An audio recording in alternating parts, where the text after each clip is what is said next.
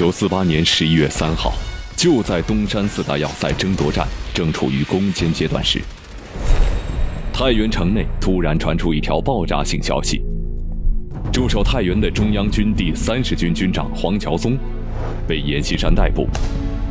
同黄桥松一同被捕的还有中共解放军的代表靳夫等人。阎锡山为何突然逮捕高级将领？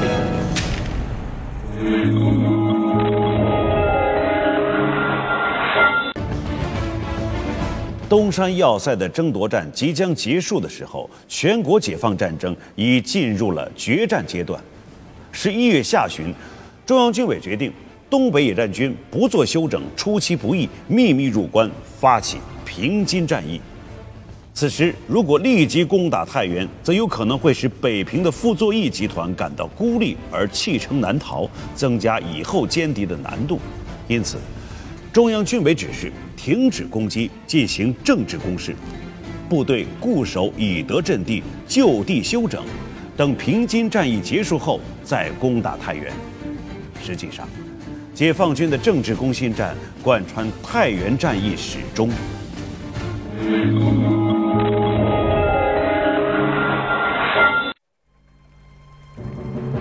一九四八年十月二十九号，一封密信穿越火线。递往太原城区，收信人是第三十军军长黄桥松。以地等之智勇果敢，必能当机立断，毅然举起义旗，坚决回到革命方面。发信人是黄桥松的老上级高树勋。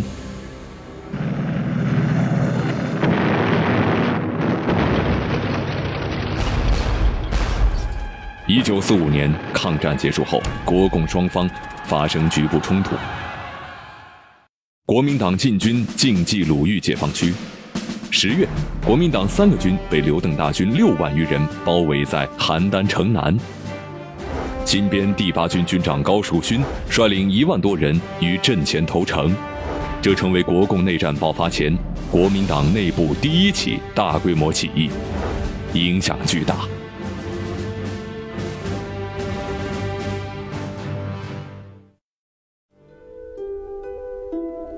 一九四八年，在太原战役处于攻坚阶段时，高树勋写信给自己的老部下。在这封信中，高树勋希望黄桥松在千钧一发之际认清形势，弃暗投明。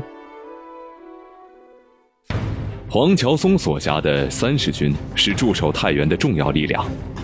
一九四八年七月下旬，晋中战役中，阎锡山主力损失大半，太原形势危急。阎锡山不得已向蒋介石求援，随后胡宗南紧急派遣整编三十师一万多人增援太原。中共解放军锁定黄桥松，目的就是釜底抽薪，从内部分化瓦解阎锡山守军。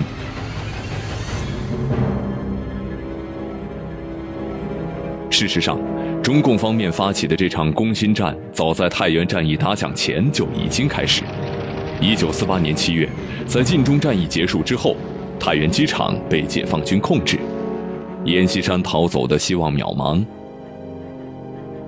中共中央指示徐向前尽最大可能争取阎锡山起义，以图和平解放太原。原来有幻想，我们也想积极的做工作，是吧？当然了，能能给他这个拉过来不更好吗？后来发现。这个不大可能。呃，你像王世英派了呃这个一位老先生，跟这个阎锡山呐过去都很熟的这个老先生，进城以后，这个让阎锡山呐给杀掉了。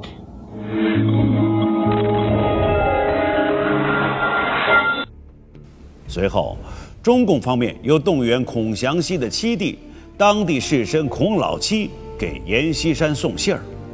阎锡山召集官员开会，拆阅了信件后，当场将孔老七扣押。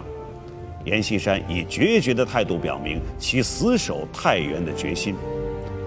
对阎锡山本人的直接政治攻势落空后，中共方面企图从阎锡山身边的高级将领入手，从内部进行分化瓦解。黄桥松就这样进入了解放军的视野。整编三十师虽是中央军，但却不是蒋介石、胡宗南的嫡系，而是由原冯玉祥西北军的班底组成。也因此，在太原危亡时，胡宗南才将救援太原这一任务交给了整编三十师。但是黄桥松接到命令后，却迟迟不愿出发。黄桥松啊，是这个蒋介石的杂牌是不是？所以让他从西安空运的时候。这黄桥松就成病，就住在医院，他不想去。太原已经成了一个座死城和孤城，那么调他们去，显然是要卖命，对吧？所以说，可以说去了有时候是凶多吉少。所以说，他不想去到太原。黄桥松早年曾担任冯玉祥的卫队长，长期跟随冯玉祥左右。一九三零年，冯玉祥在中原大战中失利下野。西北军残部收编于蒋介石门下。抗战爆发后，已经升任旅长的黄桥松，率部北上参加抗战，转战南北，先后参加了娘子关战役、台儿庄战役、徐州会战和武汉会战。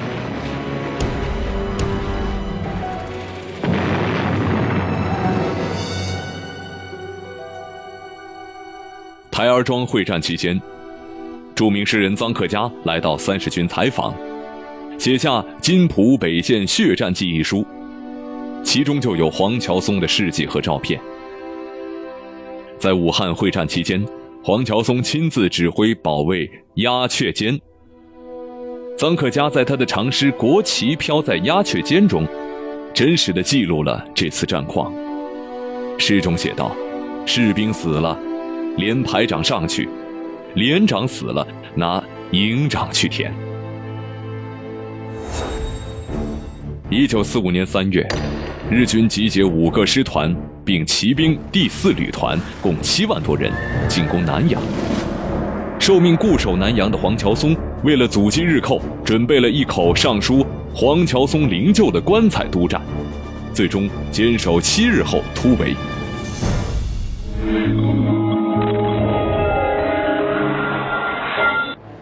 国共内战爆发后，担任整编三十师副师长的黄桥松参加了对晋冀鲁豫解放区的进犯。一九四五年十月，他的上司高树勋在邯郸战役中临阵起义，这对黄桥松产生了巨大的影响。黄桥松的厌战情绪日益强烈，感慨：“厮杀半生，如今还要打内战，国家何日得安定？人民何日安生？”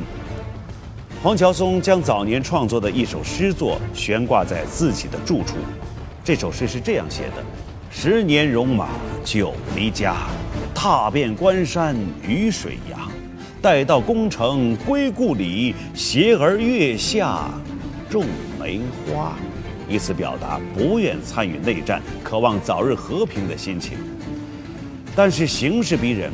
一九四八年，黄桥松被任命为三十师副师长，被推上了内战的前线。一九四八年七月，在太原战役即将拉开帷幕之际，黄桥松接到胡宗南的命令，前往太原前线援助阎锡山。接到调令后，黄桥松不愿前往，他称病住进医院，意图躲避。胡宗南再三催逼。老长官孙连仲也接连来电劝告，黄桥松最终不得不北上。飞抵太原后，阎锡山对黄桥松及整编第三十师极为重视，他亲自出面宴请黄桥松一行，并将整编三十师恢复了整编前的番号，称为第三十军，黄桥松为军长。黄桥松的部下也大都得到晋升。为了笼络三十军，阎锡山特意给予厚待。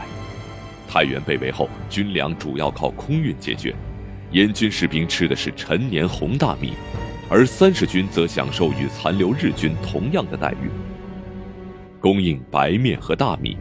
阎锡山还成立了针对三十军的招待组，甚至拨付了一批烟土做联络消遣之用。三十军尽管不是蒋介石的嫡系，但毕竟是中央军，全部配备美式装备，战斗力远远超过阎锡山部队。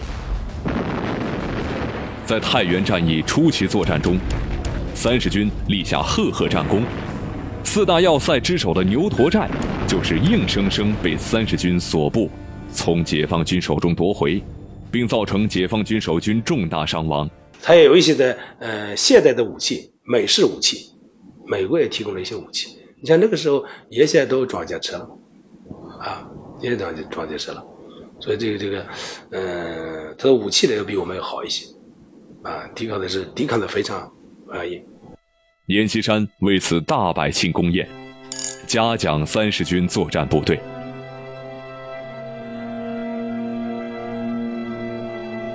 太原战役开始后，太原总检委将黄桥松的老上级，在邯郸战役中起义的高树勋将军调往太原前线。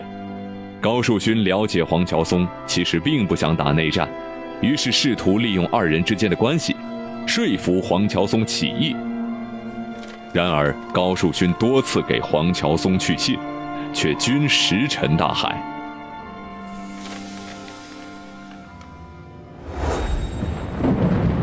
然而战场形势很快发生了变化。一九四八年十月二十六号，解放军向东山四大要塞发起全面攻击，在太原东山的小窑头闹马一线。三十军以两个团的兵力配合阎锡山的第四十师，同解放军展开激烈的拉锯战。经过反复争夺，牛驼寨至小窑头的阵地全部失守。三十军为此付出伤亡营长以下官兵五百多人的代价。三十军把阎锡山把他作为战略预备队来用的，他是让他的其他的部队来守卫这些要点，但是哪个要点要顶不住了。把三军给调上去，来了个实施反击，嗯，所以说呢，这个话呢，就是往往你看牛头战一开始我们打来了，哗一个反击又回去了，是吧？回去以后呢，我们又又重新打，是不是？哎，最后才这个夺回来，哎，所以说呢，他这个争夺战呢，打了半个多月，近二十天，就打这四个要点，部队伤亡比较大。东山要塞的巨大伤亡令三十军士气受挫。也再一次震动了黄桥松，他开始为三十军的未来忧虑。国共战场形势一日千里，国民党江河日下。将士们出生入死，但却深陷四面楚歌的太原绝地，几番血战，军事形势始终没有好转，部队伤亡得不到补充，士气萎靡低落，前途渺茫暗淡，凶多吉少。黄桥松的内心苦闷之极。在此危急时刻，黄桥松想起自己的老上级孙连仲。孙连仲也是黄桥松在西北军的老长官，当年就是在他的带领下转投蒋介石门下。黄桥松提笔给孙连仲写信：太原危急，孤城难守，特别是今后粮秣弹药补给困难。三十军该如何行动？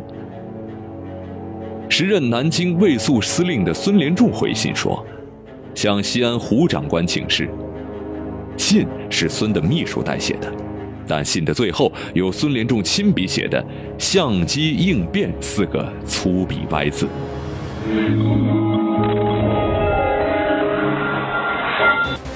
黄桥松不知道，此时的孙连仲已是自身难保。一九四七年三月，孙连仲所辖第十一战区改为了保定绥靖公署，孙连仲任主任。但此时华北形势对国民党已很不利，偏偏这时又发生了一场更致命的事件——北平间谍案。保密局用电台测向破获了中共在北方的谍报系统。保定绥靖公署内的中共地下党员、作战处处长谢世炎、政治部主任于新清被抓捕，孙连仲受到牵连，被调离北平，担任南京卫戍司令，所属大部被傅作义收编。接到南京老长官孙连仲的回信后，黄桥松更加茫然失措。在命运的关键时期，他突然失去了依靠，失去了方向。而就在此时，老上级高树勋的劝降信再次来到。在这封信中，高树勋分析了全国解放战争势如破竹的形势，希望黄桥松在历史转折的重要关头当机立断，回到革命阵营。收到这封信时，东山四大要塞争夺战正处于紧要的关头。阎锡山号称坚不可摧的要塞，正在一点点被解放军攻破。结合太原战场的形势，黄桥松明白老上司所言都是实情，国军溃败、太原失守都是大势所趋，自己即便有心救国，也已无力回天。阎锡山的这个空中补给主要是靠在大街上临时建的那个跑道，啊。来进行运兵和这个运粮，呃，所以呢，这守军的生活是越来越苦，而且呢，我们这个呃徐向前兵团呢又打的比较猛，是吧？所以说他又是一个在那个燕山的战略机动部队，在哪出现缺口，他往哪顶，他的部队伤亡也比较大。嗯，他看这么下去，必然是迟早是要灭亡的。所以说，这应该说接触到了太原的时机以后。是吧？这是促使黄桥生要下决心，是吧？要起义他的根本原因。权衡之下，黄桥松最终决定接受高树勋的劝阻，投向共产党解放军。十一月一号，黄桥松派代表穿越火线，到解放军阵地，给徐向前司令员送去表示决心起义的信。接到黄桥松的来信后。徐向前大喜过望。徐向前很快回信，并派遣政治部主任胡耀邦和高树勋将军连夜与黄桥松的代表进行了会谈。双方随后拟定了起义计划，以换防休整为名，对三十军进行调动，用一个团从东山前线到太原小东门开辟一条走廊，引导解放军进城。同时占领其他各个城门，断绝严军内外联系，并派兵直扑太原绥靖公署，活捉阎锡山，胁迫他命令军队放下武器。然而，谁曾料想，情况却突然生变。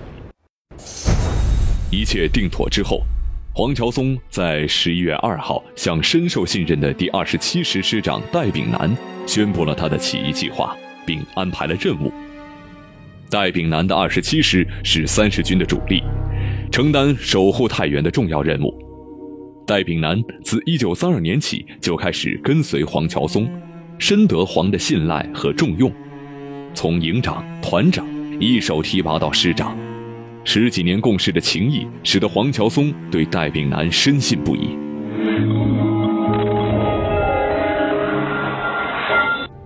此前，二人已经就全国局势进行过几次沟通。此次黄桥松透露全部起义计划后，戴炳南认为，阎锡山手中还掌握有大量的军队，弄不好会全军覆没，请求黄桥松再认真考虑一下。实际上，此时的戴炳南对参加起义顾虑重重，他对固守太原仍存有一线希望。但他又无法直接反对黄桥松，戴炳南苦思一天，仍难以定夺。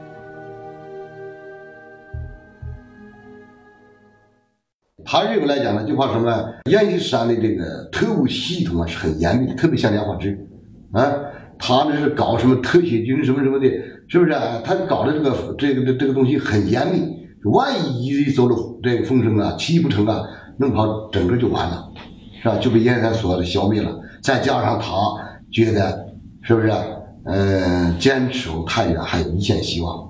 所以这样的话，说到底，他最后他不同意黄桥松，是吧？要起义。几番权衡之下，戴炳南下定决心背叛将他一手提拔起来、同生共死十几年的军长黄桥松。十一月三号晚上十一点。戴炳南深夜前往绥靖公署求见阎锡山，将黄桥松的起义计划和盘托出。对于阎锡山来说，这无疑是一记晴天霹雳。中山要塞形势危急，此时军心哗变，将士反水，震动可想而知。为了尽可能缩小影响，阎锡山迅即决断，重新布防阵地，监视三十军防区，诱捕黄桥松。十二点左右，黄桥松接到一个电话，通知他到绥靖公署参加军事会议。黄桥松推脱未去。阎锡山于是亲自打电话邀请，并且派汽车到北门外新城三十军军部迎接。黄桥松毫无戒备，当他乘车来到绥靖公署后，一进门便被埋伏在此的卫兵拘捕，当场从身上搜出徐向前、高树勋写给他的信件。第二天早晨，全然不知情况变化的解放军谈判代表靳夫。刚刚进入阎军阵地，就被守候多时的宪兵逮捕。十一月六号，黄桥松、靳夫等人被押解前往南京。蒋介石将黄桥松交给他的老长官南京卫戍司令孙连仲。黄桥松没有想到，他与老长官的会面竟然是这种形式。他至死都不明白孙连仲写给自己的“相机应变”那四个大字的含义。十一月二十七号，黄桥松、靳夫被枪杀于南京中央军人监狱。